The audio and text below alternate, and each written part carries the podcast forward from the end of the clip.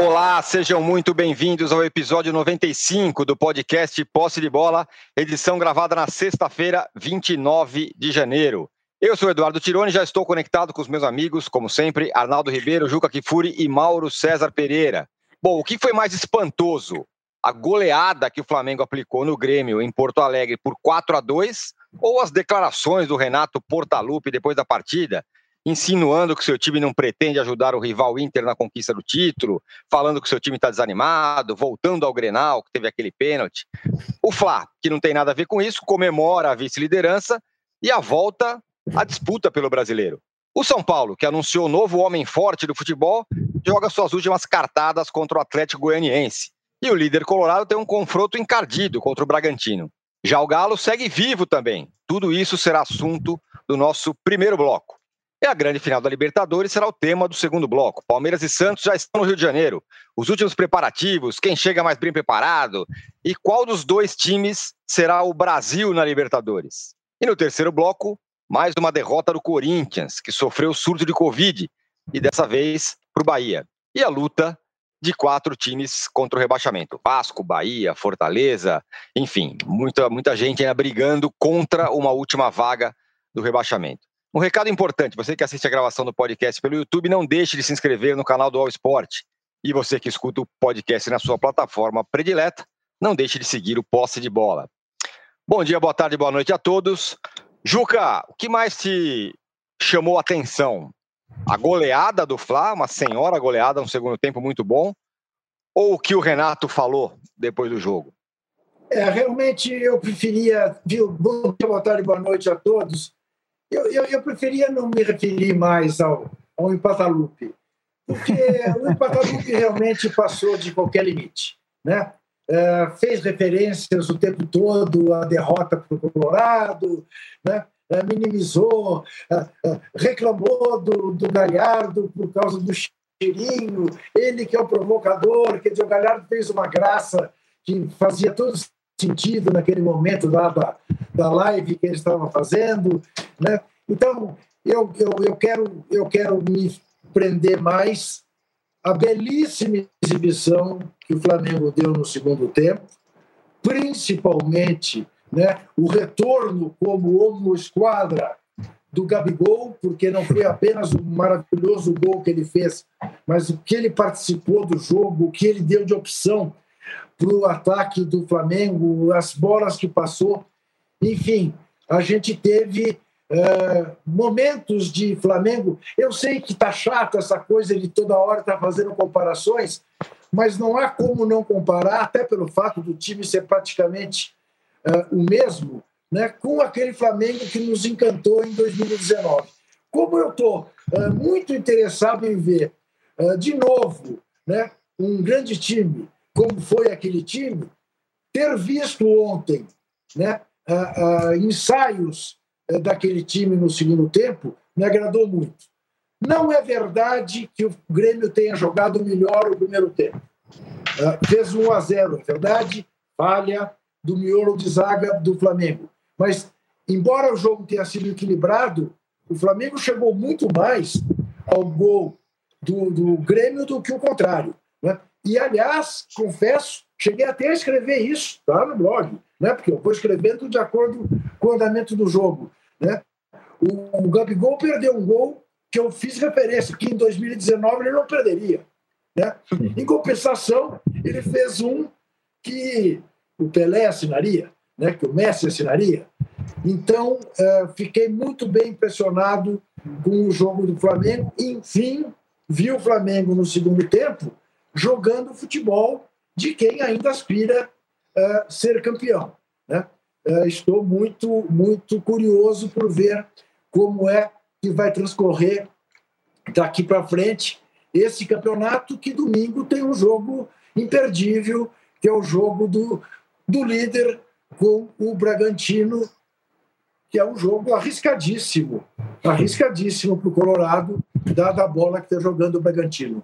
Mas eu prefiro falar do Flamengo do que falar de Renato em Patalupe. Ele tem que explicar como é que em 32 jogos o time dele empatou 15 vezes e ele não ganha de ninguém do G6. Esse, isso que ele tem que explicar. O resto, ele discutiu com o presidente, que ele queria pôr os garotos, o time de transição, realmente já deu. Cansou, cansou. Perdeu a graça completamente. Entrou para o folclore. Se ele quer ser folclórico, que seja folclórico.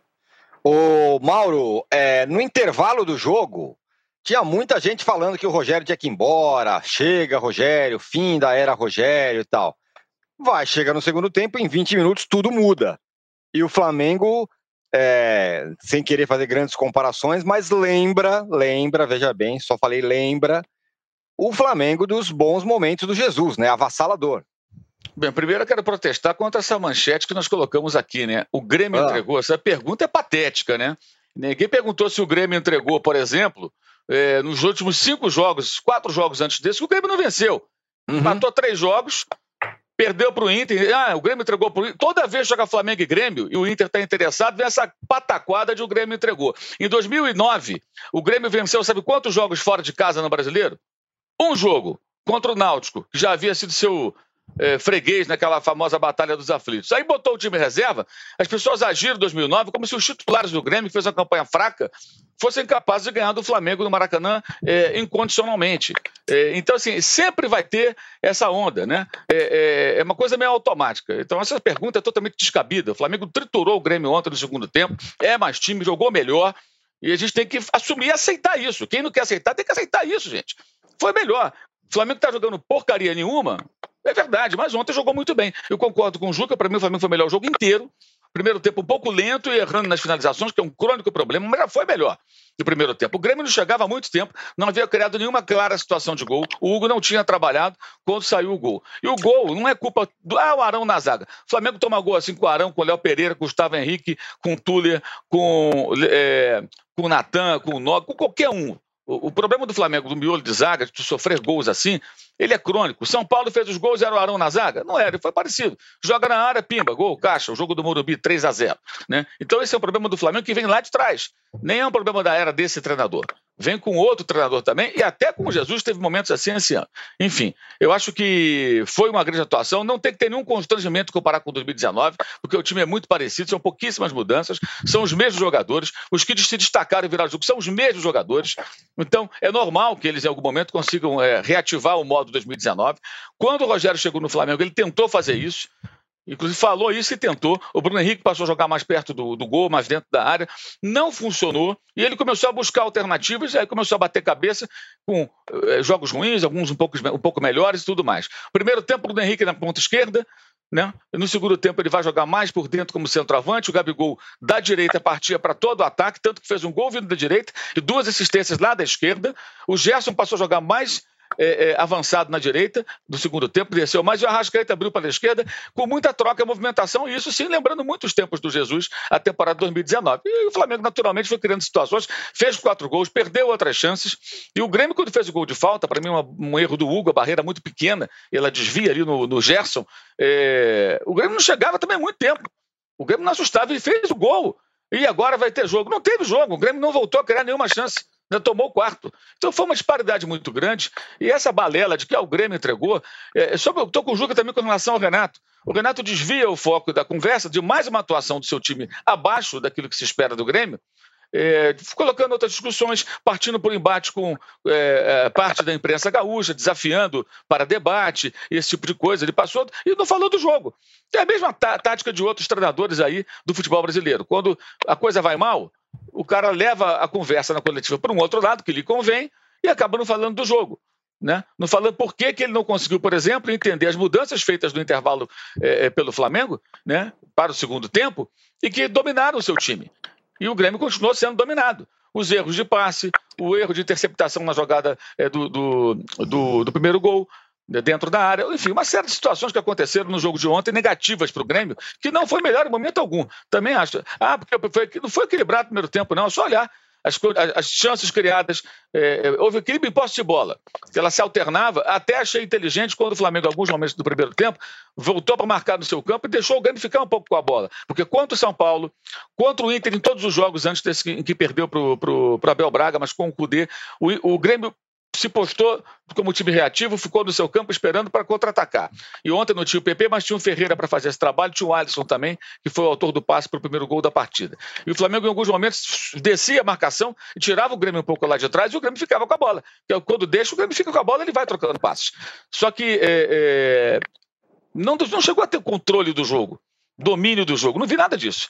Eu vi o Grêmio abaixo do Flamengo o jogo inteiro assumiram a vantagem no placar na sua jogada características, em erro também do Flamengo, em virtude do Grêmio, né? muita facilidade para se conduzir a bola até o Alisson e o passe, e depois foi totalmente dominado. Aí é engraçado, ah, o Grêmio perdeu, ah, entregou, entregou, entregou. Não ganha de ninguém cinco jogos, gente. E, como o Juca lembrou, 15 empates. Quando tinha 30 jogos, eram 30 jogos, metade deles empatou. E agora perdeu para o Inter de virada e para o Flamengo de virada. A fase do Grêmio não é boa. Não é boa. E detalhe: os dois jogos anteriores contra Atlético e Palmeiras, ambos os adversários tiveram tudo para ganhar o jogo. O Palmeiras, no primeiro tempo, muito superior. E aí, no segundo tempo, o Grêmio foi melhor, empatou com o gol de cabeça do Diego Souza, para variar, no finalzinho do jogo. Mas o Palmeiras, na primeira etapa, poderia ter feito mais gols, teve tudo para isso, jogo aqui em São Paulo. E no jogo do Atlético, o Atlético teve, até no segundo tempo, domínio e muitas oportunidades de ampliar, e não ampliou. E aí empata com o gol do, do Everton, né? No segundo tempo, o Grêmio. Escapou de duas derrotas contra Palmeiras e Atlético e sofreu duas derrotas para Inter e Flamengo, ambas de virada. E antes desses quatro jogos, empatou com Fortaleza, que é um time hoje da zona do rebaixamento. A fase do Grêmio não é boa não é boa. E aí o Renato faz o quê? Ele vai falar de outras coisas. Então acho que a gente pode falar do jogo. Eu também passo com relação a qualquer aprofundamento, aprofundamento é, é, é, referente a, a, Renato Gaúcho, que também outro detalhe. Ele falou, não vou. Ah, esse eu acho que é importante falar. Ele falou, não, nós não estamos aqui para ajudar o Inter, não vamos ajudar o Inter enquanto eu estiver aqui. Mas os, os meus jogadores, quando entrarem em campo, vão fazer o papel deles, vão jogar bola. E foi o que eles tentaram. Só que não jogam mais do que o Flamengo. O Flamengo de ontem foi muito melhor, é um time melhor. Ontem reativou o modo 2019 e venceu. Como venceria possivelmente qualquer outro adversário do futebol brasileiro jogando daquela maneira. Qualquer outro time da Série A contra o Flamengo do segundo tempo provavelmente perderia o jogo. Sem se dizer que nos últimos oito jogos entre Grêmio e Flamengo, o Flamengo ganhou seis e empatou dois. Ó, tá entregando, hein? Faz tempo que entrega. Olha, eu queria dizer o seguinte: eu vou. O, o, os responsáveis por essa chamada serão devidamente é, punidos. Vamos resolver essa, essa questão. Segundo é... consta aqui, segundo consta aqui, o responsável é você mesmo. Já tem. É o então, Eduardo e o Tirone. Tem um Vou... cara perguntando aqui, mas o Mauro chamou o âncora de patético? Isso. A chamada é patética, o âncora é ótimo resolver. Mas, olha, o âncora com essas manchetes dele já tivemos um problema, lembra? Então, assim, já temos, eu não gosto das manchetes do. do é, não gosto das manchetes do âncora, não. Prefiro ele como âncora. Ele é melhor âncora do que mancheteiro. Isso, isso será resolvido internamente. Eu mesmo vou conversar com o responsável por essa, por essa manchete. Ele padece, ele padece de, de, de caçar cliques, entendeu? É isso. É. Falando nisso. Cliques falando, e likes. Falando nisso, eles mandem likes, por favor. E eu prometo da minha parte chamar o responsável por essa manchete na salinha depois do jogo e colocar as coisas claras. Resolveremos internamente, como acontece nos clubes. Agora, o Arnaldo, é... você tinha dito, na, acho que na última edição do nosso podcast, que as crises do Flamengo e do São Paulo eram parecidas, com uma pequena diferença, né? O Flávio já voltou para a briga. São Paulo, a novidade é o novo cara lá do futebol, que era do Atlético e tal. É, o, o Flamengo, Rui. o, o Rui Costa, quando você compara um com o outro, o Flamengo parece muito mais vivo, né?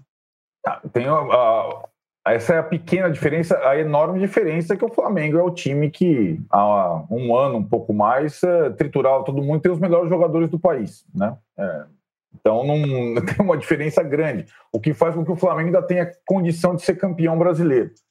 Eu só, antes de entrar na questão das comparações entre São Paulo e Flamengo, que na tabela, em tese, tem basicamente as mesmas chances difíceis, remotas, e ainda se encontram na última rodada, eu vou fazer uma defesa do âncora aqui, porque de fato a entrega, entre aspas, foi o tema da semana em Porto Alegre. E, e o Renato, com a declaração dele, as declarações reforçou essa ideia, desviando o foco da partida e tudo mais. É, e quando ele fala que por ele ele colocaria os garotos e foi convencido pelo presidente, ele vai dando pano para manga e tudo mais. Porto Alegre é um inferno, é uma rivalidade do cão. É, o, o, o, qualquer torcedor do Grêmio estava pressionando para isso. É, é, a realidade da esquina, da padaria, da portaria, é a realidade. Assim como a gente viveu em São Paulo, faz, não faz muito tempo, não. É, São Paulo e Corinthians, lembra que o São Paulo até acabou colocando o time reserva inteiro? Ganhou o jogo do Guarani lá, mas era uma coisa, a pressão para o São Paulo, entre aspas, entregar era gigante aqui em São Paulo, sendo que a rivalidade de São Paulo e Corinthians, perto da rivalidade Grêmio-Inter, é pequenininha. Porém, é, eu acho que o Flamengo, nessas duas vitórias importantes que teve nos, contra o time de cima, aliás, o Flamengo, na prática, tirou o Grêmio e o Palmeiras da disputa pelo título brasileiro. Eles nunca estiveram muito dentro dessa disputa, mas tinham, em tese, pontuação para tal. Nessas duas vitórias sobre Palmeiras e Grêmio, teve uma coincidência importante que o Flamengo soube aproveitar.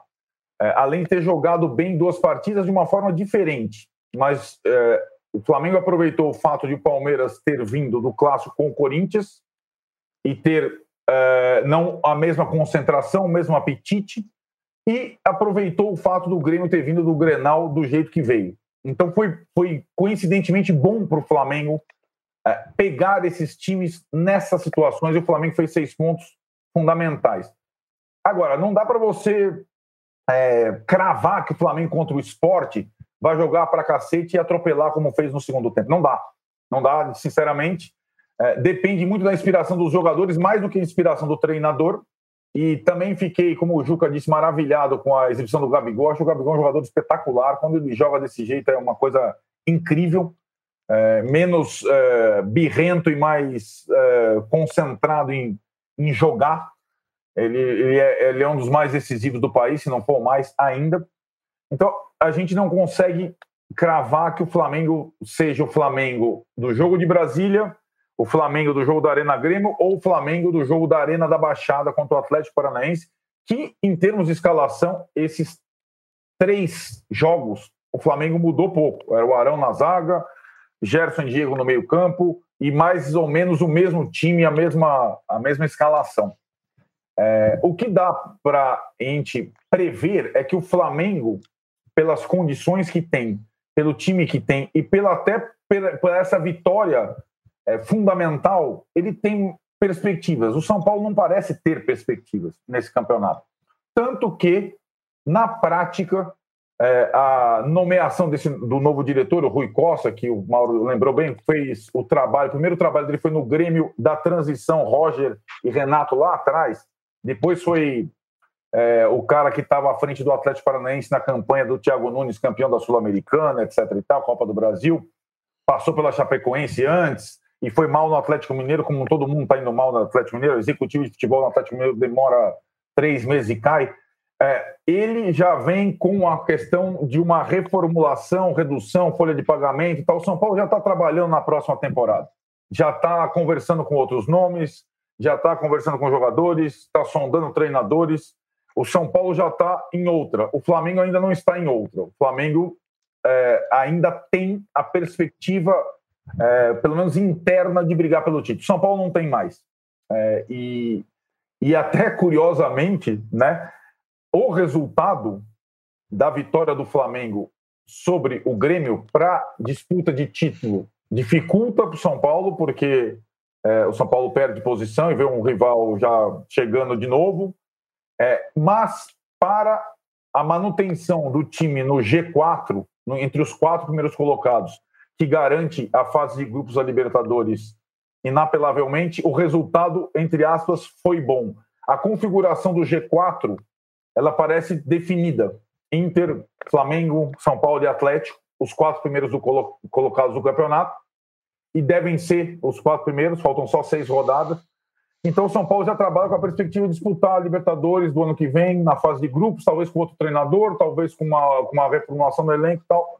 É uma outra perspectiva, entendeu, Tirone? Essa é a diferença.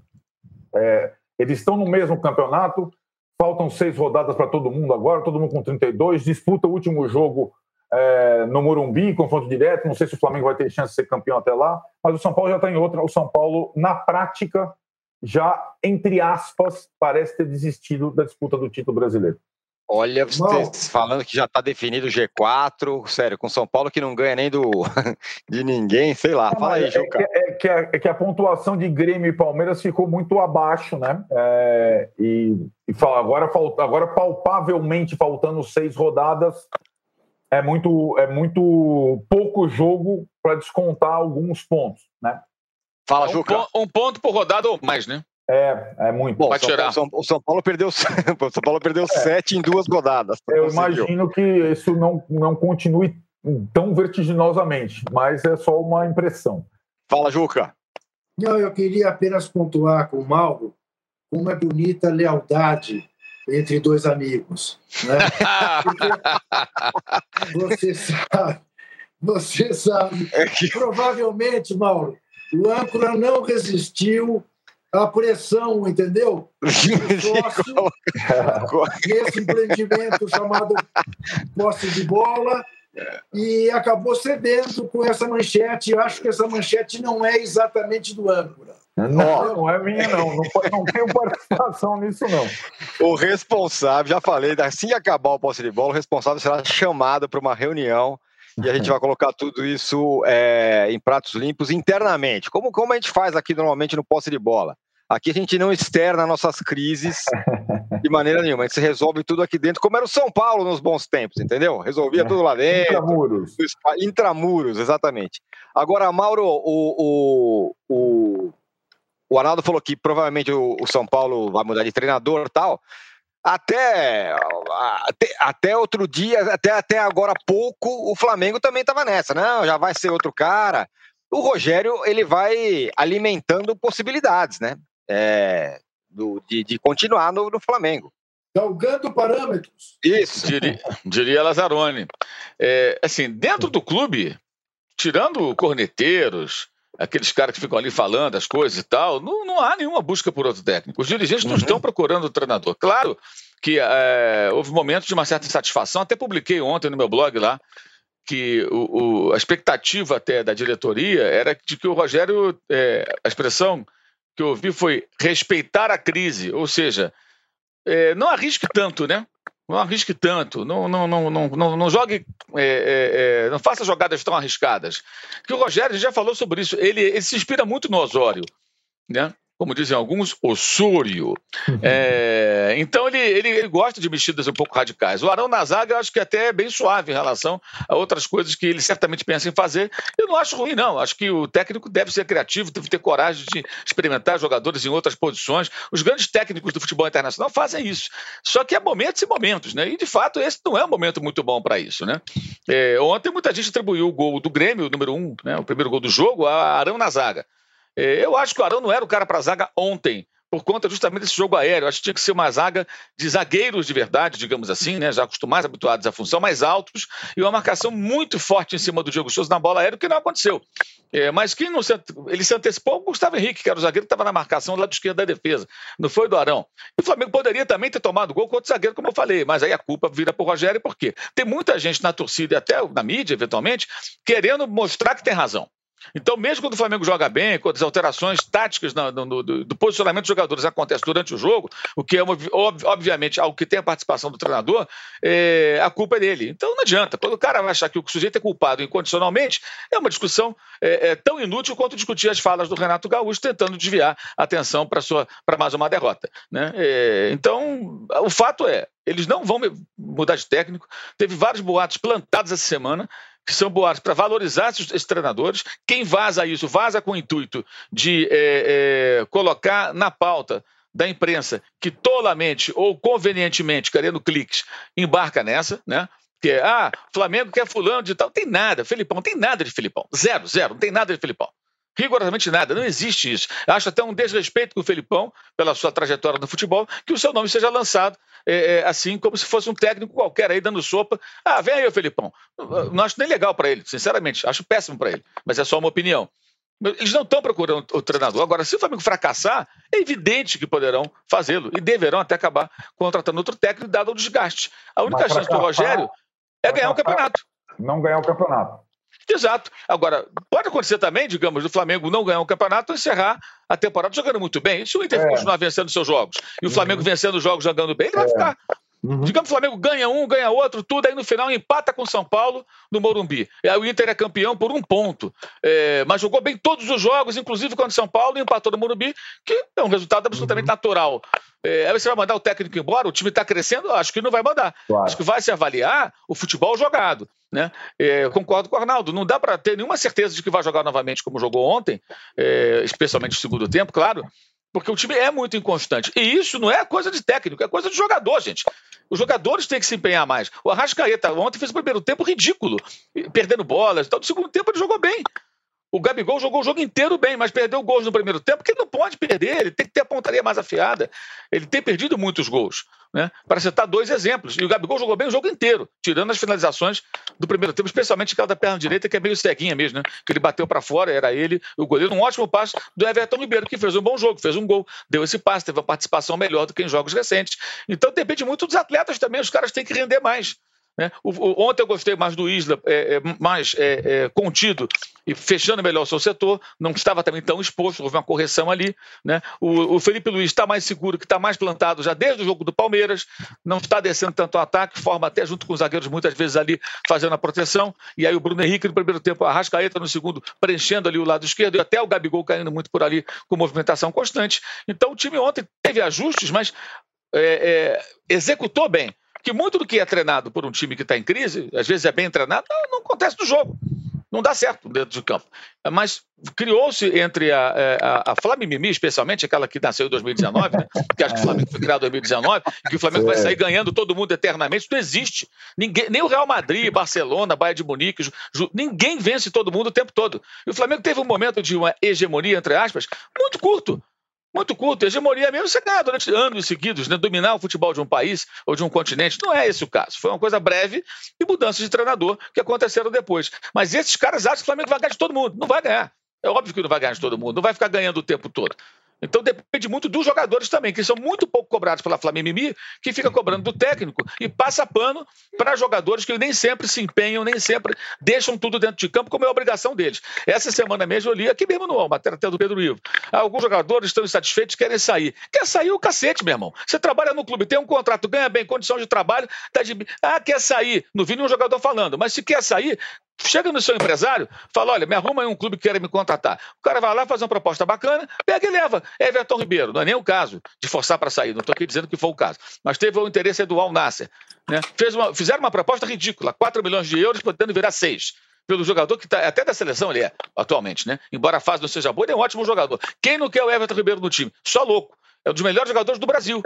Já há algum tempo algum tempo, eu falo desde o tempo do Cruzeiro. Do Curitiba até ele jogava muito bem já. Desde que ele se efetivou como meio, foi efetivado como meio campista. Aí o Flamengo fez uma contraproposta. Ah, os árabes não querem. Então tudo bem, fica aí, andando de camelo, mas não, não, não contrata. Acabou, um abraço. Dane-se. Então, é isso. Agora o Flamengo terá que vender provavelmente alguns jogadores para acertar as contas. Porque a pandemia e alguns erros graves cometidos na gestão esse ano, né, pela diretoria, né, provocaram aí situações que vai ter que vender para manter finanças equilibradas, que também é do jogo mas não tem que vender primeiro que aparecer por qualquer valor que um árabe ou um europeu ofereça, uma pironha. Né? É, então, acho que é, depende muito dos jogadores também. E eles são muito pouco cobrados. Se aponta muito, era o Domi, que era o estagiário, agora o Rogério, que não sabe nada. E vou repetir o que eu já falei antes. Eu acho que o Rogério vai ser um grande treinador. Vai depender muito do, do amadurecimento dele. Não sei se vai ser no Flamengo, ou se vai ser no São Paulo ou em outro clube. Depende muito do amadurecimento dele, dele entender o momento de arriscar e não arriscar, né? e até das relações deles com os jogadores que têm que ser, ser aprimoradas. Mas eu acho que ele tem todas as condições de ter um ótimo treinador. Estou falando isso agora no momento que ele está tomando porrada da torcida do Flamengo. Não sei se será agora. Acho que ele não está totalmente maduro, totalmente pronto, que é normal mas acho que ele tem todo o perfil para ser um ótimo treinador. Vai depender muito do entendimento de várias questões, de um amadurecimento, até de uma boa dose de humildade para entender que em certos momentos você tem que recuar um pouquinho. Não dá para recuar que eu falo não é só dentro do campo, não. Recuar em decisões, né? em posturas, para você conseguir administrar tudo que envolve essa função, que é muito complexa. É, é isso. Quando a gente sempre fala da, das semelhanças dele do Diniz se, se aplica também ao Diniz, né? Para ele virar um bom, um grande treinador, o cara precisa mudar alguns, alguns conceitos. Agora, Juca, outro dia aqui, e não foi nem você, não vou ser injusto, já descartando, acho que o Galo não vai porque não ganha fora de casa, porque não sei o quê, tá, mas tá vivo, o Galo tá vivo outra vez. Então eu proponho um trato aqui. nunca mais aqui no posse de bola a gente fala quem é favorito até o fim do brasileiro, porque as coisas não, vão não. e voltam. O Galo está na briga. Você, foi muito bom você fazer essa referência. Ah. Eu tenho um amigo nosso aqui que está dizendo, Juca, pelo amor de Deus, não diga que o Flamengo vai ser campeão. eu ah, vi. Eu, o pessoal está preocupado. Eu vou lhe dizer uma coisa. Eu vou fazer aqui uma declaração peremptória e vocês me cobrem. Eu faço questão, eu boto a minha carreira em jogo. Calma. Não vai ter campeão brasileiro esse ano. é isso. Perfeito, é, Juca. Porque, agora, o Galo, de toda maneira, né, o, o Tironi, ele, ele confiável também não é, né? Porque é uma coisa ciclotímica. Tem time para fazer uma campanha melhor do que a campanha que está fazendo. Já vejo o São Paulo dizendo que talvez vá embora, insatisfeito com os protestos da torcida do Galo. Ah, ô, seu Jorge, vai me dizer que na Argentina não é. É, assim. é, pois é, é verdade. é brincadeira, né? né? Para com isso. Mas, enfim, eu acho que de fato é um campeonato. Normalmente o futebol prega as peças né, intermináveis na gente. Você acrescente a pandemia, né, você tem realmente o caldo de cultura ideal para esse sobe e desce. Né? Eu só, a única coisa que eu sou capaz de afirmar, além de dizer que não vai ter campeão, é que nós vamos ter daqui para frente rodadas espetaculares. Volto a dizer, estou interessadíssimo no jogo domingo Colorado e Bragantino, porque acho que vai ser um jogo espetacular porque o Bragantino está jogando um futebol. O Bragantino é o melhor time do Brasil nessa semana. O Bragantino deu um baile no Corinthians. 2 a 0 não reflete o que foi o jogo. Verdade. Não reflete. O Bragantino está jogando um futebol de uma leveza e de uma competência absolutamente encantadora. Uh, quero ver esse jogo com o Colorado. Vai ser um belíssimo jogo. Agora, Arnaldo, para fechar aqui o nosso primeiro bloco, só quero voltar rapidinho com relação ainda ao Grêmio do Renato. Uhum. É, de alguma forma, você não entende que o Renato arrisca muito no seguinte sentido: é, ele abre mão do brasileiro, como está falando que vai abrir mão e blá blá blá. Como você disse, o G4 deve estar tá meio definido, ele tem uma chance ali para ir para a Libertadores ano que vem, que é ganhar a Copa do Brasil. Mas pode não ganhar, né? Sim. Uhum. É, é, é, o habitual, entre aspas, desprezo pelo campeonato. É verdade que esse ano é, não foram tantas as partidas em que ele utilizou reservas. Teve campeonato que ele nem foi para jogos, lembra? É, nem, é. nem ele mesmo não foi para jogos.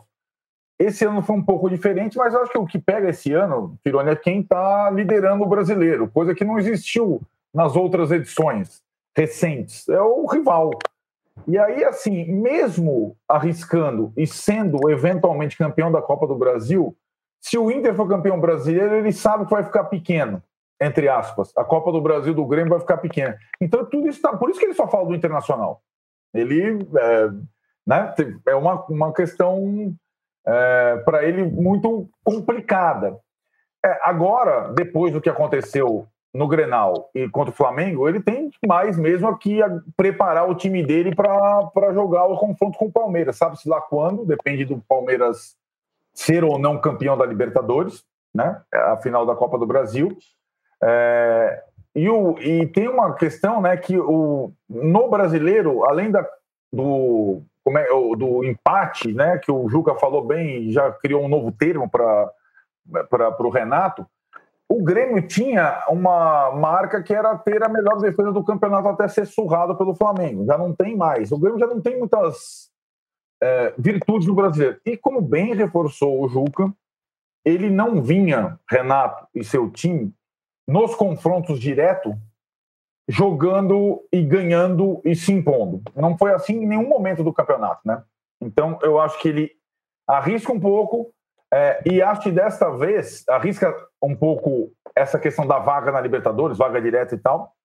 E desta vez eu acho que o incômodo é muito maior do que, por exemplo, ver o Flamengo ser campeão, ver o Corinthians ser campeão, ou ver o Palmeiras ser campeão.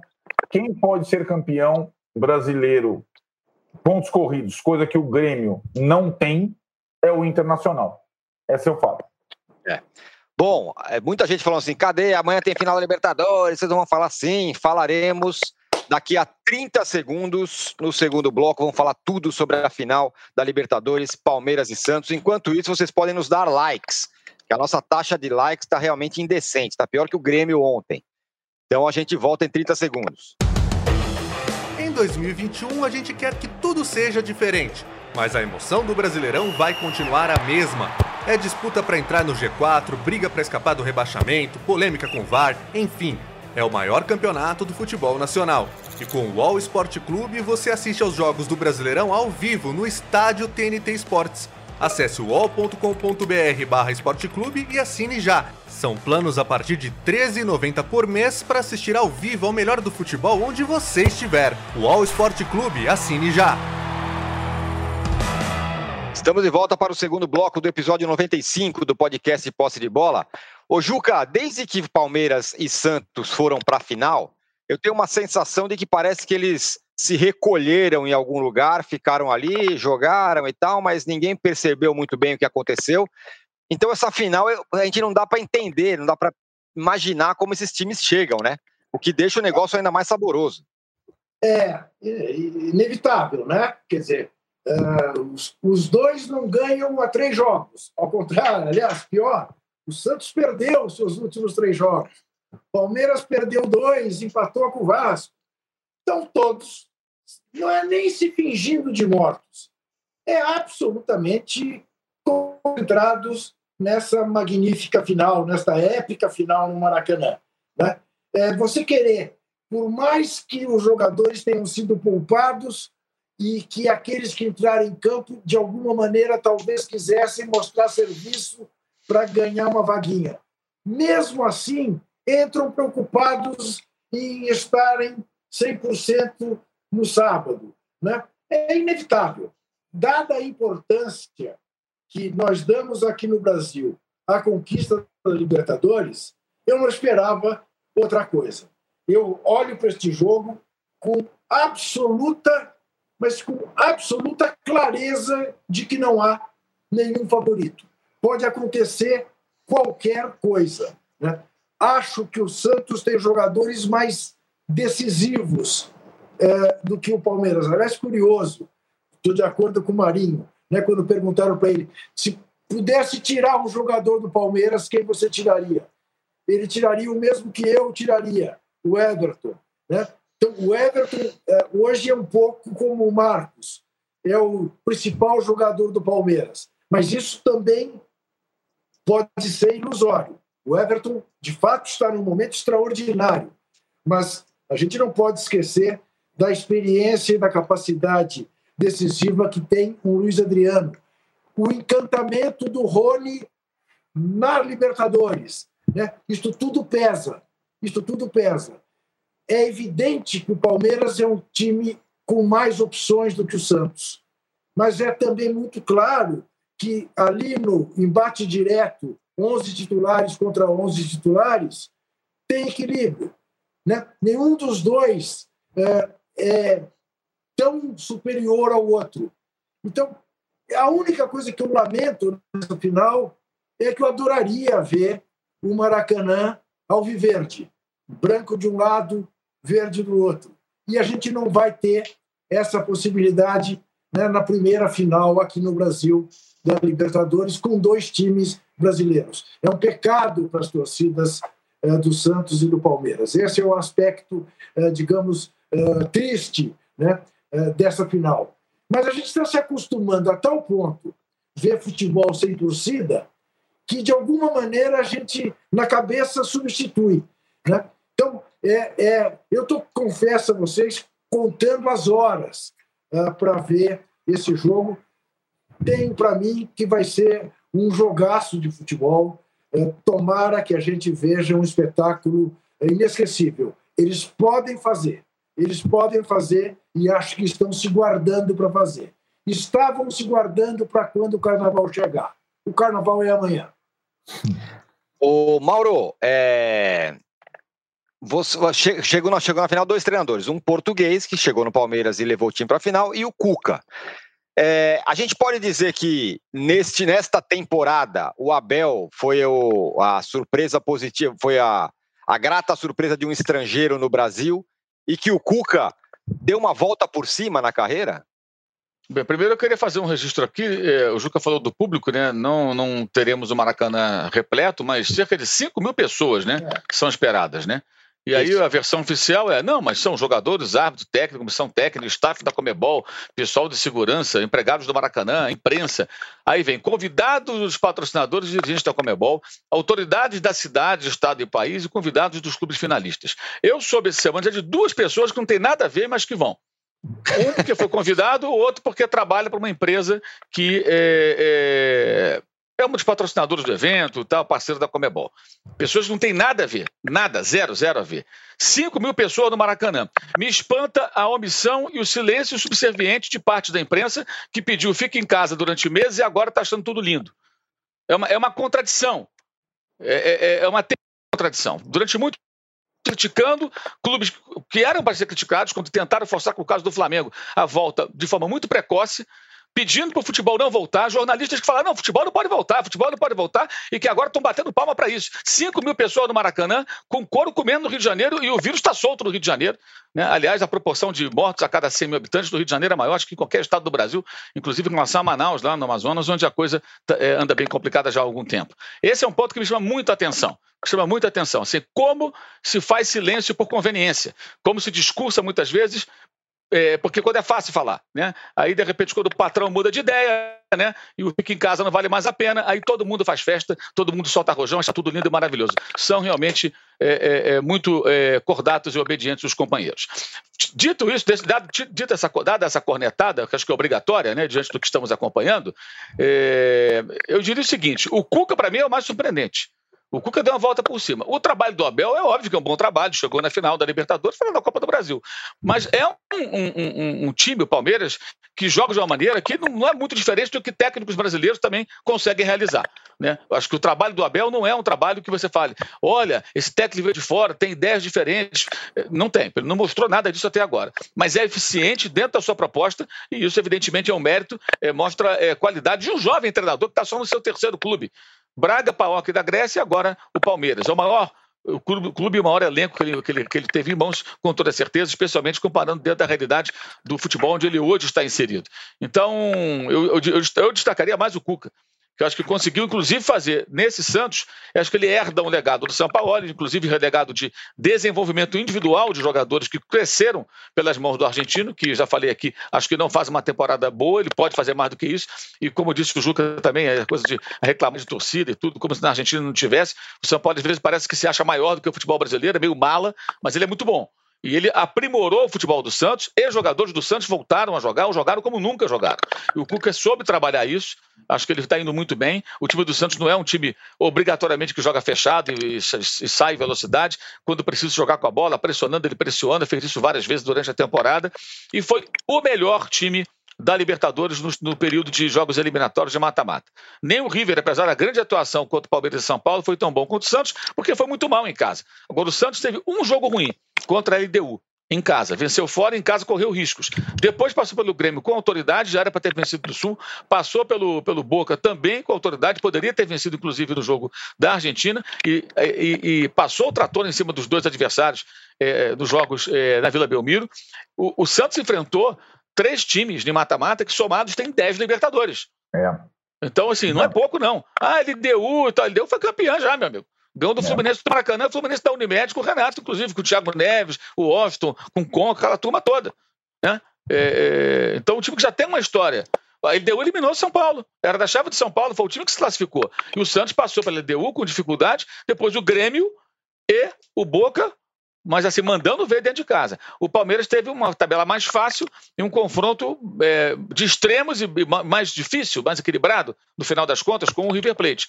Mas é um jogo, um jogo. O Palmeiras tem mais elenco, mais opções de banco, é, é um time que se defende muito bem, o goleiro em ótima fase, tem jogadores também decisivos, embora, de fato, acho que os dois homens de lado de campo do Santos, do Sotel e o Marinho, vivam um momento em que eles são mais decisivos, mas a defesa do Palmeiras é boa. Então é um jogo muito equilibrado, é um jogo só. É um jogo só.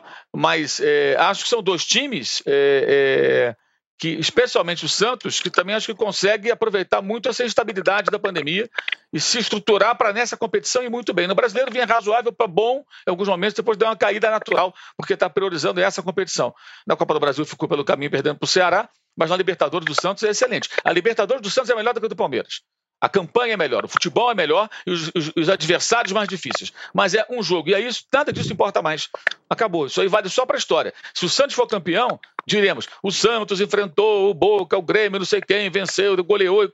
Beleza. Se perder, ah, o Santos chegou na final, perdeu para o Palmeiras, o Palmeiras foi o campeão. E isso que vai importar. É, só não, não acho que vai ser um jogo, não tenho expectativa, expectativa de um jogo tão bom tecnicamente. Acho que vai ser um jogo de muitos cuidados defensivos.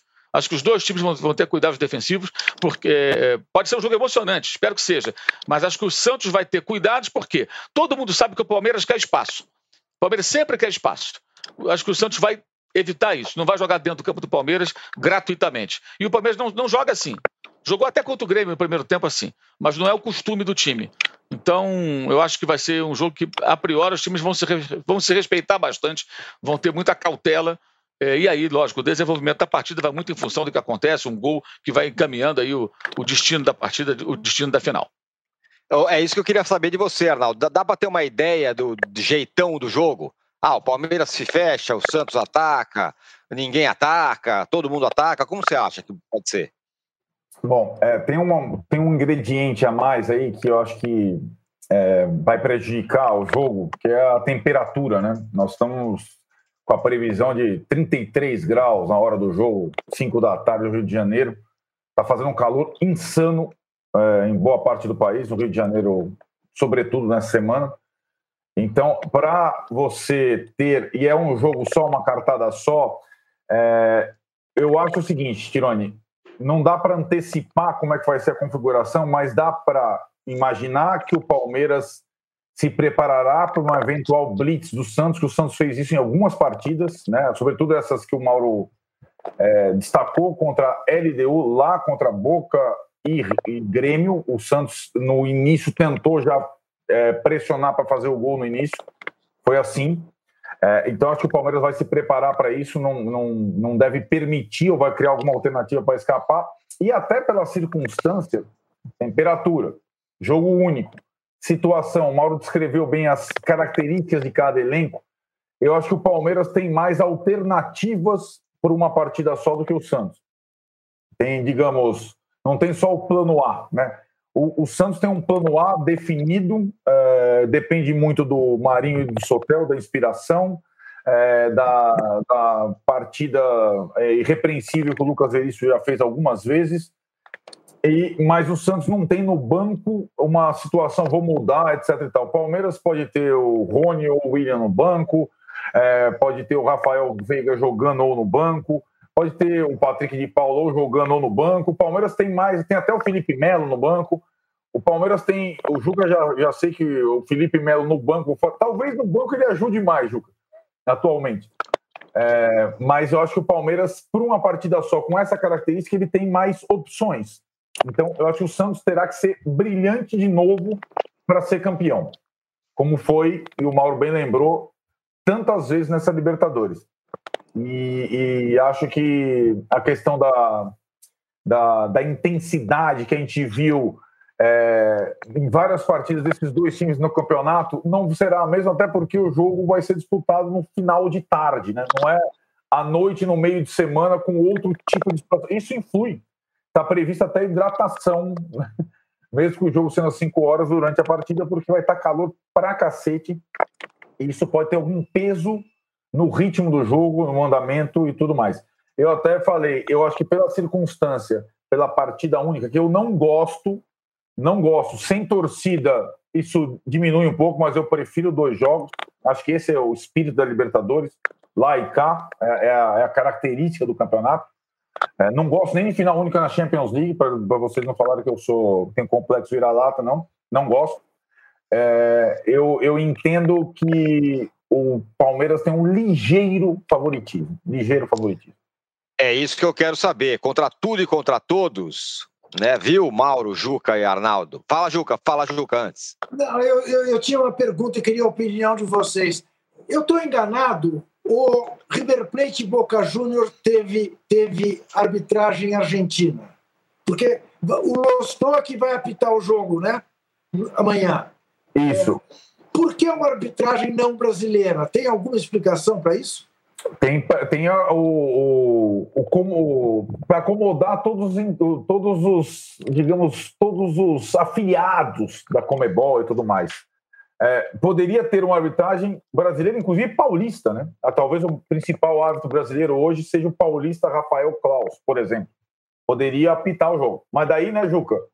Você contenta a Confederação X, a Confederação Y e faz uma festa sul-americana, etc e tal, etc. Mas eu estou o... certo, River Plate e, e, e, Boca foi arbitragem argentina. A, da final de, a de final de Madrid, está falando, da Espanha? É. Não, foi a, foi a arbitragem uruguaia, Andrés é, Cunha. É. Tá bom, tá ok, tá bom. Mas, de fato, poderia ser brasileira. Enfim, se bem que eu acho que é até melhor ser uma arbitragem estrangeira, que você não vai os jogadores não estão lá meio que é, viciados e sabendo como o árbitro atua. Não acho, não acho ruim, não. Bom, Poderia agora colocar é seguinte... comentarista de arbitragem estrangeiro também. Pode ser também, né? Não, porque ontem, ontem no jogo lá de Porto Alegre, pô, é impossível que ninguém fale nada. Aquele árbitro, o cara não deixa de ter jogo, rapaz. É. O cara marca falta ah, é. toda hora, para o jogo, aí conversa, bate papo, o jogo não anda, que coisa horrorosa. E o cara não é criticado. Sabe? É... Porra, que coisa insuportável. Então, um comentário de arbitragem estrangeiro também seria bom para dar umas cacetadas de vez em quando nesses hábitos malas. Que coisa. Ajuda o futebol mas, um pouquinho. Pior, pior do que ele foi o que apitou Corinthians e Bahia. Bahia ah, Sim, ah, mas, mas, aquele é o Ricardo mas, Marques. É. Mas esse é. Esse, esse, esse árbitro. Esse árbitro, não, não existe algo parecido com ele. E ele foi da FIFA, hein? Foi. Meu Deus! Por isso, quando fala ah, porque a FIFA falou, eu quero que se dane que a FIFA falou. Vem cá, fala, só uma dúvida. cada coisa, cara. Esses caras, às vezes, eles são árbitro de VAR, às vezes? O Ricardo Marques, você pode. Não. Cara, é, tem isso. O, o, árbitro do jogo do Flamengo foi árbitro de VAR. Foi o árbitro de VAR. Ó, você vê como é que é o futebol. Foi o árbitro de VAR afastado antes de São Paulo e Grêmio. Lembra aquela conclusão lá atrás? Lá foi atrás. Ele, porque, eu, porque eu, fico pensando nesse Ricardo Marques no VAR, deve ser uma coisa insuportável, deve ficar, ficar falando na orelha do juiz o tempo todo, marca falta, foi falta, imagina. Aquele enlouquecido na, na cabine, tá louco. Bom, vamos lá. Cara, agora seco para vocês. Em porcentagem. Ó, o Juca já tá dizendo que não, vai falar. Ó, para dar uma colher de chá, eu aceito 50-50. 50-50. Aí ficou fácil demais. Eu vou, eu vou forte, hein? 60 a 40 para o Palmeiras. 55 a 45 para o Palmeiras. Eu vou de meio a meio também. Eu não vejo nenhum. Eu, eu acho que o, o, Santos tem mais time, time jogando, jogo coletivo na Libertadores melhor. O Palmeiras tem mais elenco. Então isso pode fazer a diferença, evidentemente, né? Você ter mais opções de banco, jogadores desgastados, jogo no calor e tudo mais, isso pode ajudar também o Palmeiras pode fazer a diferença para o Palmeiras. Mas acho que o Santos, como time, jogando na Libertadores, joga mais. É o que joga mais, jogou mais que todos, inclusive o River Plate, apesar da grande atuação do River Plate em São Paulo. Mas não foi tão consistente como o Santos foi nessa Libertadores. Então acho que Muito... tem equilíbrio. Qualquer percentualzinho para lá ou para cá é mera, é totalmente aleatório. Então Perfeito. eu vou de meia meia. Mandem aí vocês no chat que a porcentagem de vocês. Repito, a minha 60 Palmeiras, 40 Santos. E a gente volta daqui 30 segundos para falar da briga contra o rebaixamento e do Corinthians, que perdeu de novo. Aquele sonho da meta do Mancini lá parece estar indo pro calo. Voltamos em 30 segundos esperando likes, né? Podia chegar pelo menos em 4 mil likes, não estão pedindo muita coisa. Já voltamos. O VTV é a mesa redonda com os assuntos mais quentes sobre televisão. Toda semana eu, Maurício Sticer, converso com Chico Barney e Débora Miranda sobre o que realmente importa e também sobre o que não importa tanto assim na televisão brasileira. Sempre com muita informação e humor. Você pode ouvir o UOL VTV e outros programas do UOL em wallcombr podcast no YouTube e também nas principais plataformas de distribuição de podcasts. Estamos de volta para o terceiro bloco do episódio 95 do podcast Posse de Bola. E tem a briga pelo rebaixamento que está tão animada, vamos dizer assim. Ou, pelo menos, contra essa última vaga, com uma viga, a briga pelo título, né, Arnaldo? Essa última vaga aí está muito indefinida. Tá, e a vitória do Bahia sobre o Corinthians deixou ainda mais uh, embolada a coisa, né? O Fortaleza, é aquilo que eu falei, Fortaleza, depois da saída do Rogério Ceni, degringolou, técnico atual Anderson Moreira está Covid, entrou pela primeira vez na zona de rebaixamento, faltando seis rodadas. Cara, então hoje ele, ele digamos ali, ele inaugura a fila do, do Z4. O Goiás é, que tem alguns jogos surpreendentes, é, assim como foi o contra o Santos, ainda, ainda tem alguma perspectiva de permanência, mas acho muito pouco provável. Então, na prática, a briga está entre Fortaleza, Bahia, Esporte e Vasco. E eu acho que as questões ali, é, a semana do Vasco, a, a, a última semana, com os pontos contra o Atlético e o empate contra o Palmeiras, deram uma impressão que o Vasco não, não teria mais problema, porque em dois jogos grandes ele saiu bem. Porém, a pontuação é muito próxima, né? 36, 35, 35. Então tá tudo. É, o Vasco tem 36, só um ponto acima da zona de rebaixamento. E tem um puta confronto direto, desculpa a palavreado, no final de semana. É um jogo decisivo em São Januário, Vasco e Bahia. É também no calor infernal. Mas eu, eu já passei tanto calor em São Januário, tá marcado para domingo, 16 horas, Vasco e Bahia. Dá até medo, só de, de pensar como é que tá calor no Rio, Vasco e Bahia São Januário no domingo. É um jogo crucial. Nessa rodada, os outros dois têm confrontos dificílimos, né? O Esporte pega o Flamengo, o Fortaleza pega o Galo em Belo Horizonte, né? Então, o vencedor do confronto direto Vasco e Bahia, se tiver, é, ele, ele dá uma respirada. O Vasco joga em sua casa, no seu campo, e, e já tropeçou uma vez em, de forma imperdoável contra o Curitiba numa situação dessa. Não pode. Se o Vasco ganhar do Bahia, aí vai completar uma, uma trinca de partidas é, importantes e vai ter um pouquinho de gordura para administrar nas últimas cinco partidas. Mas eu acho essa, essa rodada no final de semana muito importante para ver se alguém descola desse bolo de quatro aí e que vai condenar um. E, oh, e acho que o Fortaleza entrou nessa situação, nessa zona de rebaixamento, no momento, no pior momento possível.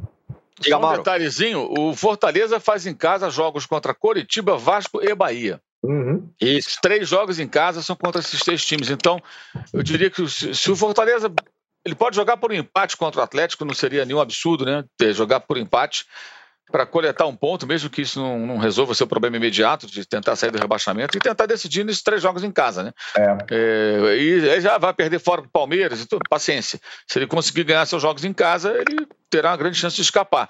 E isso que assusta mais o Vasco e isso que me chama a atenção, com relação à postura do Vasco terça-feira contra o Palmeiras. O Palmeiras reserva, é, é. um jogo modorrento, o Palmeiras, obviamente, preocupado com o jogo de sábado, mesmo quem está em campo. O cara, ah, não devo ser escalado como titular, mas, pô, o cara está inteiro no sábado, quero que o técnico possa contar comigo. Final da Libertadores, vai que eu entro no jogo, uhum. né? É. Eu, todo mundo quer jogar. Então o cara entra no jogo com a cabeça, é natural, gente, pô, né? É que nem você vai, sei lá, você vai fazer uma viagem importante. Pô, você, no seu dia a dia, você fica tudo preocupado. Né? Se você começa a ficar resfriado, já toma um remédio, né? já vai lá no, na benzedeira, faz qualquer coisa para você não. Pô, não quero ficar doente no dia da viagem, viagem esperada durante muito tempo. É, é ruda, vai, vale tudo aí, quase tudo. É, mas o que ocorre? O Vasco foi um time modesto com relação à, à possibilidade de vitória. E como o Palmeiras estava nesse modo Libertadores, né, só houve ali uma jogada daquele menino que está ganhando espaço, o Gabriel Peck, chutou e o goleiro já se defendeu e alguns ataques no final, mas o Vasco ficou abraçado com o 1 a 1 achando ótimo. Eu achei aquilo estranhíssimo, estranhíssimo, por conta disso aí que o Arnaldo falou. A possibilidade, inclusive, do Bahia vencer o Corinthians, já se sabia dos problemas do Corinthians para esse jogo, né? E acabou acontecendo. Então o Vasco parecia que estava escapando, mas não está, não. Está ali muito próximo, o que é bem, bem preocupante. É, é, exatamente isso. Fala, Juca. Eu achei engraçado agora o Mauro falar já se sabia dos problemas do Corinthians. Os problemas do Corinthians vêm de muito tempo. O Corinthians é um problema. O Corinthians disputa o campeonato do Fluminense para baixo. Nesse campeonato, o Bragantino é o melhor time. E deixou isso sobejamente comprovado ao ganhar do Corinthians como ganhou em Itaquera. Curiosamente, o jogo contra o Bahia, o Corinthians fez um bom primeiro tempo. Um bom primeiro tempo criou quatro ou cinco chances de gol, mas o Corinthians não tem mais quem faça gols. E isto é um problema. para um time de futebol. O Bahia tem. O Gilberto faz. Giba, Giba. Né? Os gols que o João não faz mais. Né? Então, é, eu, do ponto de vista da discussão em torno do rebaixamento, eu sei que o Mauro ri por dentro e diz, já veio o Juca com as invenções dele. É, o meu coração baiano até ficou aliviado com a possibilidade do Bahia não cair, porque o Bahia cair é uma perda para o campeonato inestimável. A torcida do Bahia não merece que o Bahia caia. Claro, nenhuma torcida merece, mas a do Bahia, para mim, fala de maneira especial. E eu, eu, eu, corintiano, continuo agradecido ao fato de não estar passando por maus momentos com o risco do Corinthians cair. Simples fato. Corinthians não tem nada a fazer na Libertadores da América. Não tem com este time e provavelmente não terá com o que a nova gestão eventualmente queira fazer, porque ela não fará nada de muito diferente da velha gestão, até porque é continuidade da velha gestão. Então, é, a perspectiva do Corinthians para 2021 não é tão melhor do que a perspectiva que havia para 2020. Vai fazer o que na Libertadores? Como o Fluminense não tem nada que fazer na Libertadores. O Bragantino até teria. Não sei se terá fôlego para chegar. Mas uh, a briga no rebaixamento realmente é comovente. E o Vasco era para ter se saído melhor contra o Palmeiras. Muito bem. O, o... Olha, diga lá. O Juca está com o coração corintiano de pedra né, um coração baiano apaixonado. Eu quero saber do coração cearense, que o Fortaleza que foi para a zona de rebaixamento. Coração é cearense não está muito bom, ou não. Ou pernambucano, tá Exato. Alguém vai chorar. Vai ter, é, vai ter um coração aí que não vai ficar legal, não. Coração goiano. Não tem jeito. Agora, o detalhe: o, o, Red Bull Bragantino é o segundo melhor time do retorno, né? Isso, segundo melhor esse jogo, esse jogo contra o Inter foi. É, é é, dá a impressão que dá que o Barbieri se encaixou ali, né? Um clube com é, menos pressão, ele é um cara sim, que. Sim. Vai ser um é. jogaço, rapaz. Esse, e tem, esses então, caras então vão é o seguinte, do Inter, você não tem a dúvida nenhuma é. que eles vão jogar em cima. Tá jogando, tá, o time tá jogando muito os, bem. Os jogos recentes que o Bragantino não venceu foram com o Palmeiras, aquele gol do ponto cego do VAR. Quando, domi, quando, dominou, o jogo foi melhor que o Palmeiras e perdeu no Sem lance. Dúvida. Em que, ah, para mim, isso é uma admissão de erro do, do, de arbitragem. Né? O VAR não enxergou o impedimento. Né? Perdeu assim. Então não era é. para ter perdido. Né? E o jogo que ele sofreu também com intervenção do VAR polêmica, o pênalti no final que decretou empate 2 a 2 o Atlético empatou o jogo, Atlético Mineiro. Estava vencendo por 2 a 1 Nem foi um bom jogo do Bragantino ali em relação a outras partidas. E os é outros jogos do, do, do, time Bragança Paulista, ele tem vencido, venceu o Corinthians, é, é, goleou o Vasco. Goleou São Paulo. É, goleou São Paulo, jogos bons, resultados importantes. É, e é a segunda melhor campanha do retorno, atrás só do Internacional da Abel. É lembrando, lembrando, né, Mauro, que o Bragantino só foi eliminado do Paulistinha por causa daquela confusão de. Teve isso. Não é? Ah, de, de, de exames, exame, exame falso e tarará. Positivo e tal. Isso e mesmo. Dá, né? Isso mesmo. Ó, eu quero terminar aqui o episódio 95 do podcast Posse de Bola, mas eu esqueci de fazer uma pergunta para você.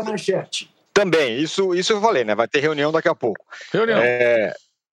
Agora, é... só para fechar aqui, eu quero uma, uma, uma, uma, resposta rápida de cada um. E entendo, isso não é nenhuma provocação, pelo contrário, é uma constatação. Nessa final de Libertadores, o Santos é o Brasil na Libertadores? Tipo, quem não é palmeirense é Santista? É, é porque você sabe que o Santista não gosta disso, né? É, claro, eu entendo. O Santista não gosta disso, mas não, Sim. o Santos não é rival. Isso. Porque o Santista não entende que essa frase não é uma frase que diminua o Santos. É que eu não conheço ninguém que goste de futebol, antes de mais nada, que não goste do Santos, por razões óbvias. Sim. É o time do Pelé. Uhum. É o time que. que durante... Aquele é o time do Santos do Pelé, né? Pois é, mas então é, é, é um time que é sinônimo de futebol. Eu, eu, eu, eu digo isso sem medo de errar, apesar de tantos anos já terem se passado. O Santos continua a ser internacionalmente o time mais conhecido no Brasil, por causa do período em que ele foi Real Madrid. Por causa do Sim. rei e Pois do, é. do timaço que o Santos tinha. Então, sem dúvida, eu acho que o Palmeiras terá a torcida do Palmeiras e o, ah, o, o país meio que vai torcer para o Santos mesmo. E aí, Arnaldo, é, rapidamente, quando você fala todo mundo vai torcer para que não é palmeirense, vai torcer para o Santos, isso de certa forma é um elogio ao Santos. Que sinal que o Palmeiras tem incomodado, né? É, eu acho que tem a coisa histórica que o Juca falou, e que talvez até incomode o Santista, etc., mas eu acho que é um, é um lado positivo. É, e não é só, é, é principalmente o Santos do Pelé, mas eu, o Santos teve times na história é, cativantes, é, até como esse, porque é um time que foi, é, digamos, é, formado, sabe-se lá como, e, e conseguiu jogar e encantar, sabe-se lá como. Eu estou falando agora do Santos atual também. Se a gente esquecesse o, o retrato histórico, o peso das torcidas, as rivalidades e tudo mais, esse Santos da Libertadores mereceria a torcida geral pelo que fez até agora. É, é um time que encantou mais. O Palmeiras fez um grande jogo que re- reverenciamos aqui contra o River Plate, lá na Argentina, o Santos fez vários grandes jogos. Né? Eu acho que hoje é mais prazeroso ver esse time do Santos do que ver o ótimo time do Palmeiras. Então, assim, para mim é uma questão histórica, sim, que pela primeira vez se aplica alguém é Brasil na Libertadores, e é. É, é fato. Não tem que ter vergonha de falar isso. É, e o que aumenta, de fato, o peso do, do Palmeiras nesse momento. Palmeiras. E tem a questão do Palmeiras com o Mundial, né? Obsessão, etc e tal, etc e tal. Tem esse joguinho. E tem a questão da atualidade, das equipes atuais, que a equipe do Santos é uma equipe mais, digamos, espetacular e mais cativante que a equipe do Palmeiras. Então, tudo certo. O palmeirense vai continuar tor- torcendo para ele, vai, vai, vai, ter, vai ter toda a conexão do mundo. O palmeirense já teve de sabores e teve que engolir também. O palmeirense está muito satisfeito, né, Tironi? Porque o palmeirense te- comemorou título, mas o Cuca foi mais ou menos, com o Marcelo Oliveira foi mais ou menos, com o Filipão foi mais ou menos. O Pa- o palmeirense está hoje, tá, além de uma final da Libertadores, super feliz e satisfeito. Então, tá tudo certo. Vai ficar contar com a torcida do- da enorme comunidade palmeirense. O Santos vai contar com a torcida do resto do Brasil. Diga lá, Mauro. Eu acho que parte da torcida do Vasco vai torcer pelo Palmeiras, né? Que É. tem uma afinidade, É. não é só de torcidas organizadas, os vascaínos criaram uma aproximação com o Palmeiras. Os demais, salvo exceções, vão torcer pelo Santos ou vão ficar neutros. Porque o Santos não tem rejeição, é um, é um clube que não tem grande rejeição. Embora seja, nesse, nesses últimos 20 anos, ou seja, nesse século, mais vencedor do que o Palmeiras. Ganhou mais estaduais, o Palmeiras ganhou dois, né? o Santos ganhou uma porção deles, ganhou até em sequência, nem sei quantos aqui de cabeça. O Santos ganhou dois brasileiros, uma Copa do Brasil, uma Libertadores.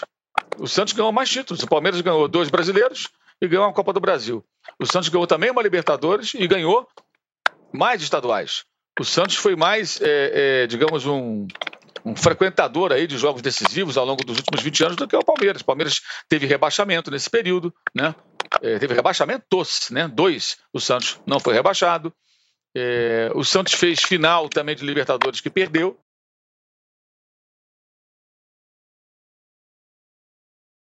Então, o Santos teve uma, um, os últimos 20 anos melhores do que, do que o Palmeiras, mas o Palmeiras tem mais rejeição, tem mais torcida, a rivalidade com os outros dois times da capital é muito mais forte do que a do Santos.